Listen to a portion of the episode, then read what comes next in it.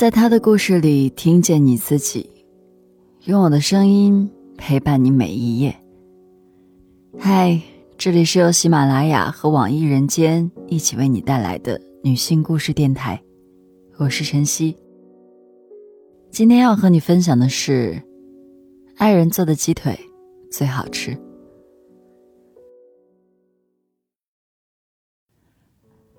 这么多年，我做菜都是碰运气。时好时不好，就像《天龙八部》里段誉六脉神剑，时灵时不灵的。我做过一次水煮鱼，也不知道是哪个环节出问题了，做出来之后全是腥味儿，根本吃不了。最后只好将一盆鱼全部倒掉，气得我妈这么多年总说我连饭都不会做。以后早上吃早点，站在屋顶上，刮西风脸朝西，刮北风脸朝北。我问为啥，我妈说喝西北风啊。我心想，我那么笨吗？我就不会找个会做饭的对象吗？有一天，微信上忽然有人申请加我好友，备注写的是我是永泽，我认识他。我和她的姐姐是一起长大的闺蜜，她比我小好几岁，很多年没有联系了。我挺纳闷儿，但还是通过了。她问我：“你知道我是谁吗？”我说：“知道啊，你不就是前门口的表弟吗？”我们就这么不咸不淡的聊了几句。我才知道他这几年在部队当过雷达兵，还在炊事班待过。我问他：“你在炊事班，那很会做饭吧？”他说：“那时我在炊事班负责买菜。”我哦了一声。他接着说：“不过后来部队派我去长春学了厨师，考了一个中级厨师证。”我心想：“厨师好啊。”我们偶尔会聊聊天。一次，他突然说：“知道我为什么加你微信吗？”我说：“我不知道。”他发过来三条信息，连成一块儿是：“我要和你相亲。”我愣了半天，不知该如何回复。没过多久，就是我生日。他说他战友在北京，他要到北京来，到时候想来看我。我想着他来看看同乡，顺便来找我也没什么，就说欢迎欢迎。其实那时候我早忘了最后一次看到他是什么时候了。这些年关于他的消息都是他姐姐零星告诉我的，都是些无关痛痒的小事。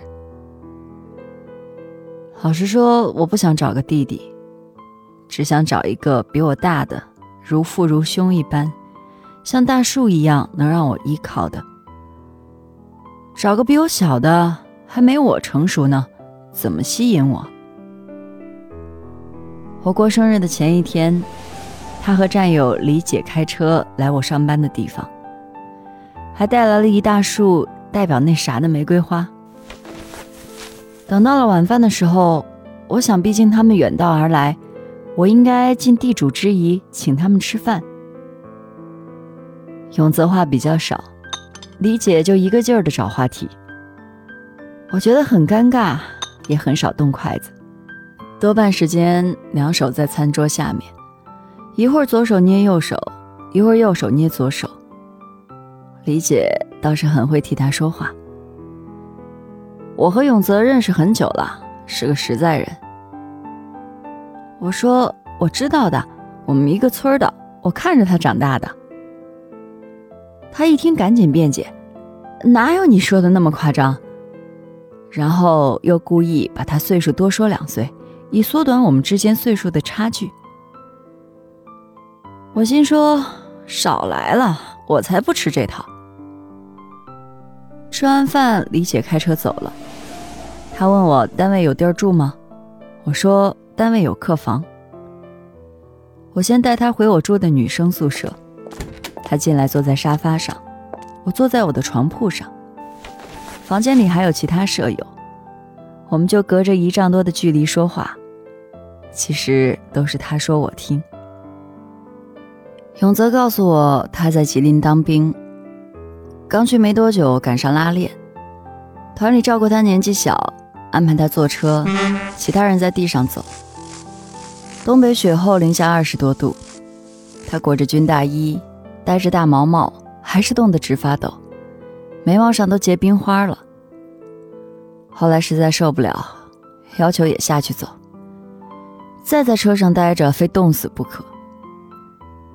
永泽背着六十多斤的行李走在队伍前面，第一天脚上就磨了几个泡，第二天踩着泡继续，到第三天拉练结束时，脚也不疼了，泡都磨成茧了。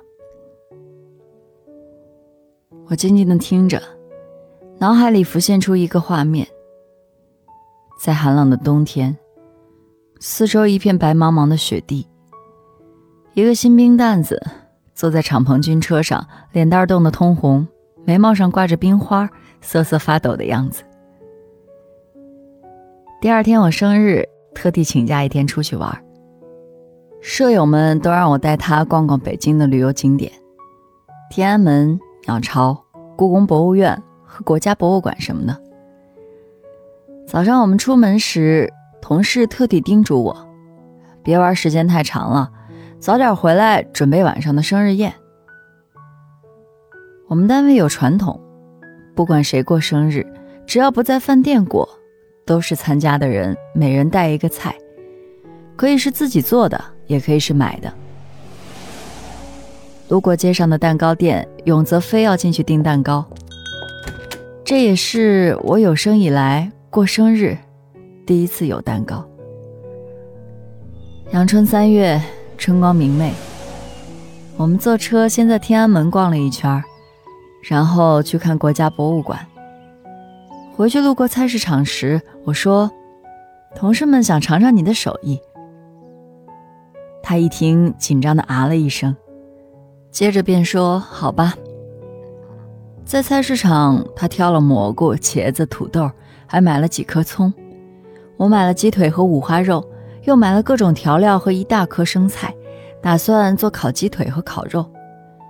之前参加同事生日的时候，我都是烤这两样。其实，就算想做其他的，我也不会。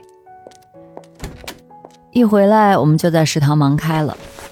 他忙着给土豆、茄子削皮，把蘑菇撕成条；我则忙着做准备工作。洗肉、洗鸡腿，把姜切片，胡萝卜切条，大葱切段，蒜拍碎再切成粒，把鸡腿肉厚的地方斜拉几刀，这样方便调料入味儿。马上，厨房呈现一片忙碌的景象。永泽在炒土豆丝，蘑菇条和茄块挂上了糊，看来待会儿是要炸。其他人有的在炖猪蹄儿，有的在切肉块。不一会儿，土豆丝已经炒好了。不知道永泽是为了显摆他的刀工，还是怎么的，土豆丝切的跟牙签儿一样细，焯水之后一炒就断。他不好意思地说：“酸辣土豆丝做失败了。”我安慰说：“没事儿，还有其他菜呢。”这时有同事陆陆续续带来凉菜、烤鸭、烧鸡，都放在餐厅桌子上。我看时间也快六点了，估计肉片该腌好了，就把姜片、胡萝卜条和大葱挑出来，把电饼铛插上电，刷上油，把肉片一片片排均匀，烤一会儿，再把肉片翻一面，直到肉片边缘微微卷起，快出锅时再撒上孜然粉，真让人直流口水。到了开饭时间，满满一桌菜。我和室友又去超市买酒和饮料，然后回去，一群人开始了大吃特吃的狂欢。吃到后来，剩我们七八个人坐在一起。室友小付喜欢当兵的，问了很多部队的事儿，永泽都老老实实的回答。回答完就轮流和他碰杯，一圈下来又来一圈，他已经喝了不少酒了，啤的、红的都喝。我悄悄问他：“你还能喝吗？”他指着前面的一杯啤酒说：“不就那么多吗？没事儿。”他刚把这一杯干了，小付像变戏法似的又拿出一瓶啤酒放在他面前。我赶紧拿起酒还给小付：“这是你的，干嘛让他喝？”旁人把那瓶啤酒放回他面前，对我嚷嚷：“你不说他是你同学的弟弟吗？那你干嘛那么护着他？”我据理力争说：“人家到我这儿来，人生地不熟，就认识我一个人。你们要是把他灌醉了，我怎么跟他爸妈和姐姐交代？”大家起上了哄，说我这么护着一个人，关系肯定不一般。大家闹着笑着，我拦也拦不住了。生日之后，永泽就回老家了。我们只是断断续续的聊天。总有同事问我：“你男朋友呢？”我说：“什么男朋友？我再说一遍，他是我闺蜜的弟弟，他比我小的。”同事打趣我说：“人家都不嫌弃你大，你还嫌弃人家小？”我不服气，问永泽给他们吃了什么迷魂药了。他一来都为他说话，是不是盼着我赶快嫁出去？结果没多久，永泽竟然在微信上告诉我，他已经去我家正式提亲了。七月份我请假回了一趟家，那时他正在装修新房。知道我回来了，他专程来接我，一来去他家看看，二来也尝尝他的手艺。那天他准备了第一竹笋，我很奇怪，现在这天儿你在哪儿弄的这些？永泽说知道我在外面吃不到地道的家乡菜，特地给我留的。他做了一个竹笋炒肉和一个第一炒鸡蛋，我说够吃了，他说还有一个菜你最爱吃的，说着像变戏法似的从冰箱里拿出一盒腌制好的鸡腿。我反问：“你怎么知道我喜欢吃鸡腿？”只见他诡秘的一笑：“看你朋友圈知道的。”我这才想起之前发的一篇文章里说：“为了激励自己写东西，我总是用鸡腿犒赏。”他把锅坐火上，又倒入油，接着打一个鸡蛋，又放两勺生粉到鸡腿上，用筷子搅拌一番。下油锅炸之前，再放进面包糠里滚一下，取出来下油锅，炸到焦黄时捞出来。他夹一个鸡腿给我，让我尝尝好不好吃。一口下去，真是外焦里嫩，让我赞不绝口。永泽说：“以后我教你做。”我一听，马上反驳：“你怎么不说你以后经常做给我吃呢？”婚后，永泽教我做的第一道菜就是麻婆豆腐。他一边演练一边讲解给我听。先把豆腐从腰部横着切一刀，再在上面切着井字，就成了豆腐丁。锅里放上水，水里放上盐和豆腐，坐火上烧开，沥干水备用。切蒜苗和肉末，用刀剁碎。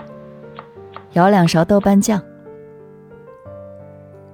他教的很耐心，可轮到我做时，却怎么也找不到锅铲，急匆匆的跑到客厅问他：“看到锅铲没有？”他开玩笑说：“锅铲不在厨房，在客厅能找到。”说着走进厨房，在一排勺子、刀具中拿出了锅铲，一边递给我，一边说：“看你做个菜紧张的。”连勺子锅铲都分不清了。好不容易炒好了豆瓣酱，我又忘记是先放水还是先放豆腐，做个菜简直如临大敌。等我把做好的麻婆豆腐端上桌，永泽尝了尝，笑着说：“嗯，不错不错。”这是我长这么大第一次有人表扬我炒的菜。现如今，我们的日常是，他做饭，我刷碗，分工合作，倒也很愉快。